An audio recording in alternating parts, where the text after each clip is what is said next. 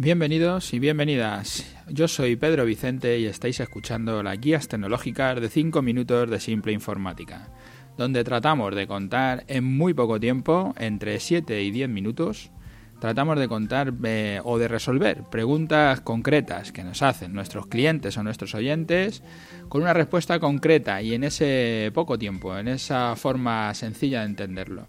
Hoy nos encontramos en nuestro programa 294, particiones en un disco duro, así le hemos titulado. Nos llega una pregunta por correo que vamos a tratar de resolver o intentamos aportar un poco de luz en el asunto este de los discos duros y las particiones en un disco duro. La pregunta nos la hace Adrián y nos dice, tengo un disco duro en el cual voy a instalar los programas y mi pregunta es cuántas particiones debo de crear y de qué tamaño. El sitio donde almacenamos la información en nuestro ordenador, que son los discos duros, eh, existen otros dispositivos para, almacenar información, como tarjetas SD o pendrive, DVD más antiguos, disquetes, CDs. Es curioso ver cómo ha ido aumentando nuestra capacidad para, meter información en dispositivos externos. ¿no? Estos dispositivos, que es de lo que vamos a hablar ahora, de los discos duros y de, y de todos, los, sitios donde podemos almacenar información. Os voy a dejar una, una gráfica aquí en las notas del programa para que veáis cómo hemos ido avanzando, ¿no? Desde los disquetes, los CDs, los DVDs y todo esto. Todos estos dispositivos ¿eh? son unidades físicas, es algo sólido, algo que puedes coger, ¿no? Un CD, lo coges en la mano, por eso lo llamamos que es una unidad física. Según los compramos pueden estar sin formatear y sin hacer particiones. Las particiones en un disco duro son una unidad lógica de almacenamiento, ¿vale? No es físico, pasa a ser una unidad lógica, pasa a ser una unidad que se ha creado a través del software. A la unidad física, al disco duro, lo podemos particionar en varias unidades lógicas o en varios trozos con, un programa que lo que hace es eh, generar esas particiones. Y podemos usar sistemas de archivos diferentes en cada unidad lógica. No podríamos usar eh, estos sistemas de archivos en la misma unidad lógica, los tenemos que particionar, que para eso se hace. Querer dividir un disco duro, para que me entendáis, por poner un ejemplo, eh, en varias particiones puede ser por varios motivos. Por ejemplo, si quieres tener varios sistemas operativos instalados en el mismo ordenador, en el mismo disco duro. Por ejemplo, un sistema operativo de Apple y un sistema operativo de Windows o de Linux. Como los sistemas de archivos son distintos, vas a tener que hacer particiones para instalar cada uno de los sistemas operativos. Además que cuando quieras arrancar tendrás que decir arráncame desde tal unidad y esa unidad tendrá solo un sistema operativo. Entonces tienes que realizar distintas unidades lógicas sobre un mismo disco duro, sobre un mismo dispositivo, una unidad física, la divides en trocitos. Eh, también puedes querer realizar una partición para separar la instalación de tu sistema operativo, sea el que sea, eh, sea Linux, o sea Windows, o sea Mac, o sea lo que sea, de tu unidad de datos.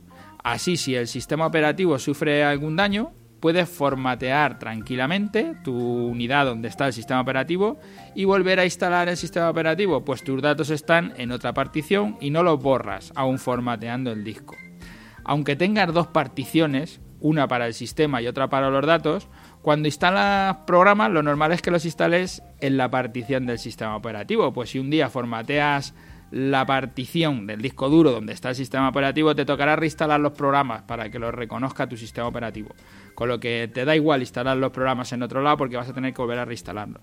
Otra cosa es que instales eh, lo que llamamos el instalador, ¿no? Una versión ISO o lo que sea que tengas, si la quieras dejar donde los datos, pues si tienes que volver a instalar, solo se hace ejecutar y no te has que volver a copiar.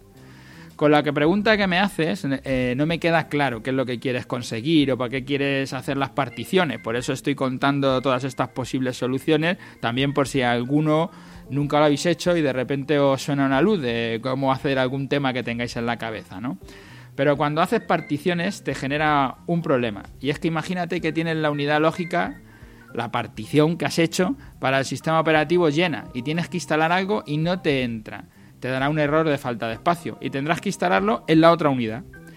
Y si lo dejas todo, todo en una sola unidad lógica, en una partición, no tienes que estar pensando en de cuánto es la partición y, y, qué tengo que hacer. Simplemente copias y ya está, porque está todo en el mismo disco. Cuando tu disco se acaba, se acabó. Pero no tienes un problema de unidades lógicas, solo es el propio volumen de tu disco duro.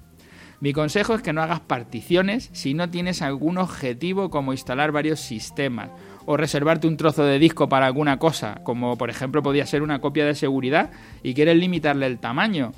O cosas de este estilo, que por algún motivo quieras, quieras limitar el, uso del disco duro, quieras tener una partición, que, por ejemplo como en el caso de la copia que estoy diciendo, donde dice, bueno, pues voy a dejar, tengo un disco de un tera y voy a dejar 250 megas para, para hacer copia. Cuando se llene no hago más copias o borro las que hay y las vuelvo a grabar, pero para que la copia no se lleve todo el disco duro, porque lo único que estoy haciendo es una copia sobre el propio disco duro. De todo esto deciros que, además las, las unidades lógicas se van todas si falla el hardware. O sea, si la unidad física, el disco duro falla, todo esto pierde. O sea, no quiero decir, no es porque hayas hecho una unidad lógica, si una se rompe, la otra no. No, es solo con errores de software. Los errores de hardware eh, le afectan a todas. Si tienes un ordenador con un solo sistema operativo y quieres instalar los programas sin más, no hagas ninguna partición. Instala los programas sin más. Y si algún día tienes que formatear el disco, pues salvas los datos en una unidad externa, formateas tu disco entero, vuelves a instalar, eh, y vuelves a montar todos tus datos que tenías fuera. Teniendo dos particiones no te ahorran mucho tiempo, solo que no tienes que volver a copiar los datos, pero todo lo demás trabajo lo vas a tener que volver a hacer con todas las configuraciones y todo. Y así no tienes que andar calculando cuánto dejar en cada partición o cuántas particiones hacer, no hagas ninguna, directamente instala y ya está. No sé si te contesto con esto a tu pregunta, espero que sí, que te sirva de algo y te valga porque yo lo recomendarte trozos sin saber exactamente qué vas a instalar o cuánto tienes que dejar, no lo sé, no te podría decir otra cosa. Ahora ya te digo, para una cosa normal yo ni siquiera las haría, no haría las particiones, todo es más sencillo, todo es más simple, que nosotros tratamos de que todo sea lo más simple posible.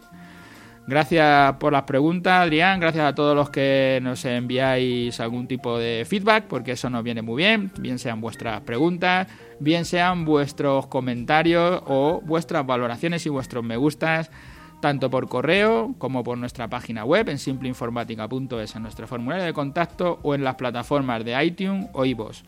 Como siempre os digo, o como os digo muchas veces, yo veo muchas descargas, veo mucha gente que escucha el programa, pero veo pocas valoraciones y, me gustaría que me dierais ahí valoraciones, eso nos hace crecer, y también que me enviéis vuestros vuestros comentarios, vuestra, qué os parecería, por qué va bien del podcast, qué no, otras cosas que os interesaría, o como Adrián, pues una pregunta cualquiera. Gracias y hasta, bueno, hasta el martes que viene, porque este jueves es puente aquí en Madrid, nosotros tenemos fiesta y no va a haber podcast. Ya el próximo podcast es la semana que viene, el martes que viene. Hasta el martes.